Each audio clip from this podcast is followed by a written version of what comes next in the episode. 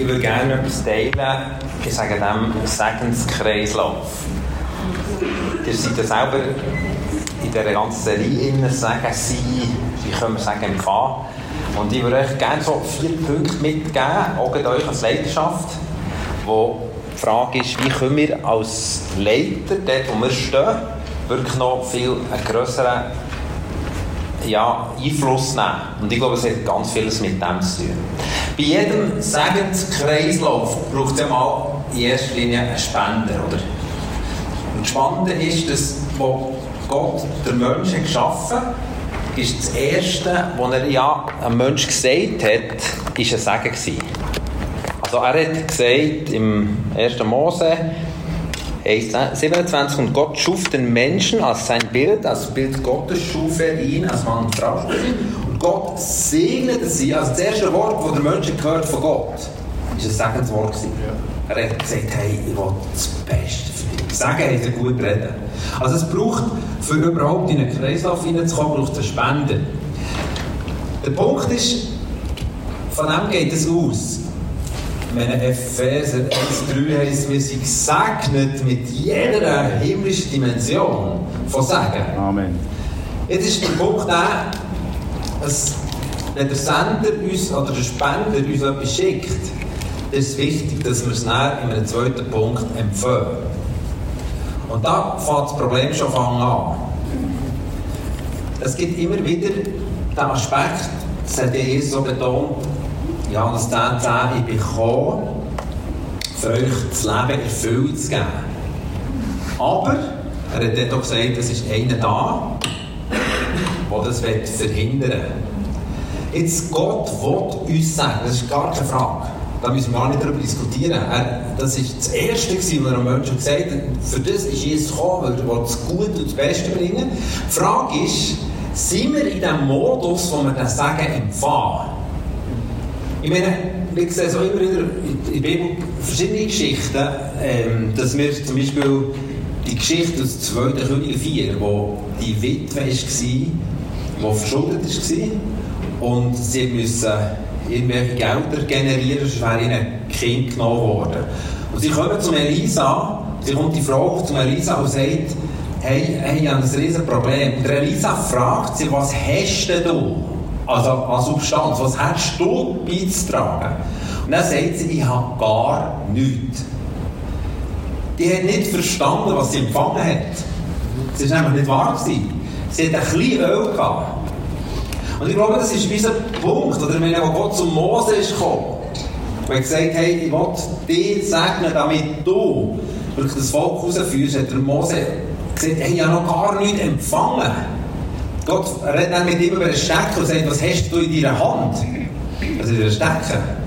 Also es, ist ja logisch, dass er nichts hatte, mindestens einen Stecken hatte. Und dann sagt Gott, also, dann leg mal den Stecken am Boden.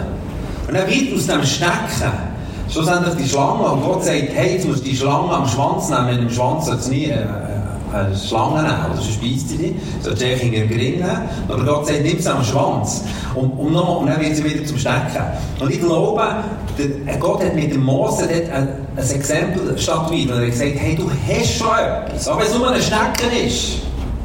Aber du hast, aber hör auf, nicht, oder hör auf zu glauben, oder du hast nichts, sondern du hast so viel empfangen. Ich meine, das ist, der Paulus sagt im Epheser 1,18, ihr ringe darum, dass euch die Augen ausgehen, damit ihr checkt, was Gott euch gegeben hat. Das ist ein Kampf.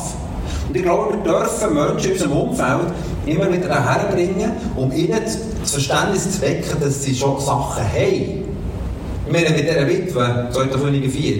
Könige 4, wo sie nur verstanden haben, dass sie etwas hat, nämlich das Glünkchen Öl, hat Gott genau mit dem, was sie schon empfangen haben, mit dem auf etwas Grosses tun. Gott tut nicht mit dem etwas Grosses, was du noch nicht hast, sondern du mit dem etwas Grosses, was du schon hast. Die Frage ist, verstehen wir, dass wir etwas haben? Und das ist der Kampf. Empfang. Der zweite Punkt, äh, also, wenn wir etwas empfangen haben, und da ist die Bibel mega spannend, sagt, damit du in einen Segenskreislauf reinkommst, musst du das, was du hast, auch wieder weitergeben. Es gibt doch die krasse Geschichte, also weitergeben. Dann wäre der dritte Punkt. Es braucht einen Spender, braucht einen Empfänger. Es gibt doch die Geschichte, wo der Elia während der Dürre nach Zarpat kommt zu dieser Witfrau. Und dann ist die da am, am Feuerli zusammen sammeln, am Steckchen zusammen sammeln, das Feuerli machen kann für das letzte Essen, weil sie eigentlich gar nicht mehr das Essen kann. Und dann kommt der Elia zu dieser, zu dieser Witfrau und sagt dieser Witfrau, hey, ich habe eine gute Idee. Jetzt gehst du heim und machst das Feuerli. Und machst, nimmst das letzte Öl und das letzte Mehl und machst das Brötchen für mich. Ein gehabt, oder? Also, hey, sorry, das ist Elia, hey, du bist ja aufwendig, hey, das kannst du nicht machen. Du bist der einzige im ganzen Land, wo jetzt, jetzt während Tagen von den Raben sind gefüttert worden. Alle anderen sind am Leiden. Jetzt kommst du, überfressener Typ, und kommst du zu, zu dieser Frau und sagst, weißt du, das ist eine gute Idee. Bring du das letzte Brötchen mit. Aber weißt du, die Bibel redet davon, wenn wir Sachen empfangen haben, ist es entscheidend, dass wir es weitergeben. Im 1. Petrus 3 heisst es, segnet, im 1. Petrus 3 segnet, denn dazu hat Gott euch berufen, damit ihr dann einen Segen erbt. Das geht ganz klar davon, sagt, hey, weder in diesem Segenskreislauf weiterkommen, das ist entscheidend dass ihr es auch weitergebt.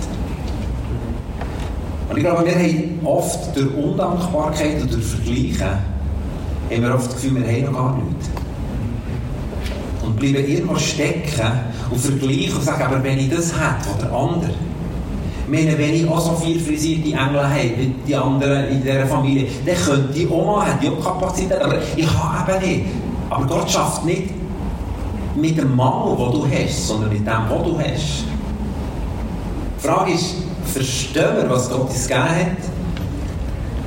Geben wir das weiter, was Gott uns gibt? Meine, die Witfrau das nicht verstanden, hat das Brötchen an Elia gebracht. Das letzte, das, das braucht auch noch, das ist auch noch Härte, oder? Gibt das Brötchen, denkt, du, jetzt ist es vorbei. Und dann hat sich ihr Öl, ihr Mehl vermehrt bei ihr daheim. Und das ist mega umkämpft. Und darum denke ich auch an das Leid, wir müssen Menschen herführen, dass sie das geben, was sie haben. Und nicht jammern, was sie noch nicht haben. Sondern sagen, hey, das stimmt gar nicht, dass du nichts hast. Du hast etwas und fang das an zu investieren. Wenn wir lernen zu investieren, sagt Gott, nicht nur im Bereich von Finanzen, sondern grundsätzlich, sagt, wenn du gehst, wirst du mehr bekommen. Das ist das Grundprinzip, das uns nicht so logisch ist, aber was das Grundprinzip vom Reich Gottes ist. Amen. Und dann, wenn wir weitergeben, erleben wir, dass wir ein Segen sind.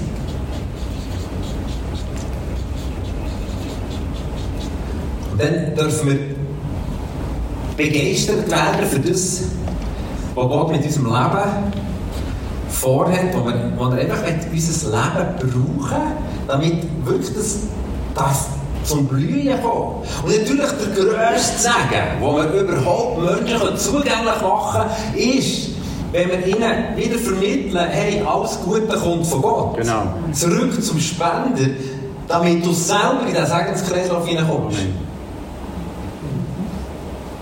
Wir haben ein Auto gebraucht und äh, unser Autokonto war relativ dürftig. Gewesen.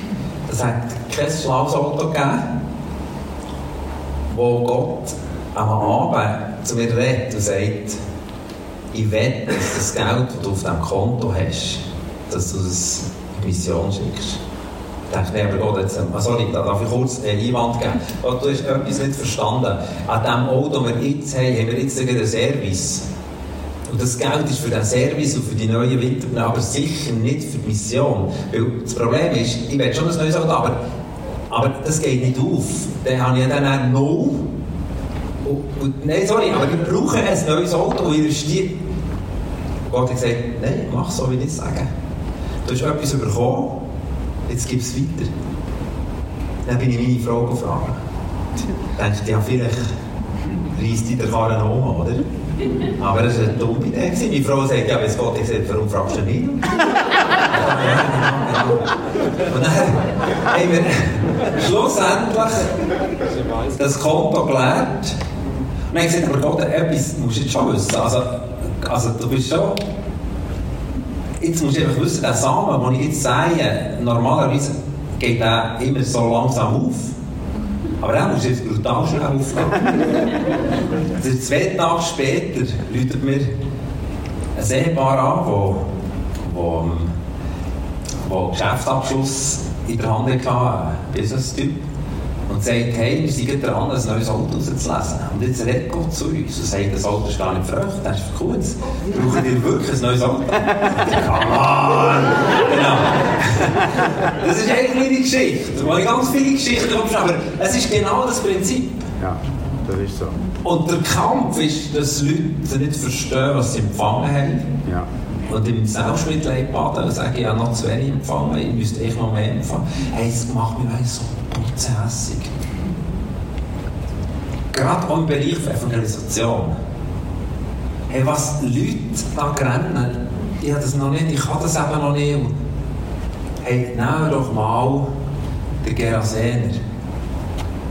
Eine Legion Dämonen hat er in sich gehabt. Er begegnet dem Spender. Der Spender macht ihn frei, Jesus Christus. Er wird frei von den Legionen, von Dämonen. Was wäre der normal christliche Weg für diesen Mann? Den würden wir jetzt irgendwie durch 10 Seelsorge-Schulungen durchspulen. Bis er checkt, was er empfangen hat, weil er es nicht checken. Ja, genau. Weißt du, was Jesus ihm sagt? Nein, du kommst nicht mit mir. Für dich habe ich das 10-Städtegebiet. Gang und verkünde, was ich an dir Tag. Und er geht und macht es. Und er geht es weiter. Währenddem, dass wir dann auf Platz 1 haben, gebestelt und bewerkelt, werden überbissen. Und bis er bis er selber geglaubt hat, dass er noch nichts empfangen hat. Das ist der Punkt. So viele Menschen hocken da und sagen, ich habe noch nichts empfangen. Und wir tun oft noch so, wie sie es nicht empfangen haben. Andere sagen, hey, weißt du, also, kann sein, dass du noch ganz viel nicht empfangen hast. Nicht schlimm. Egal. Aber setz mal das ein, was du empfangen hast. Amen.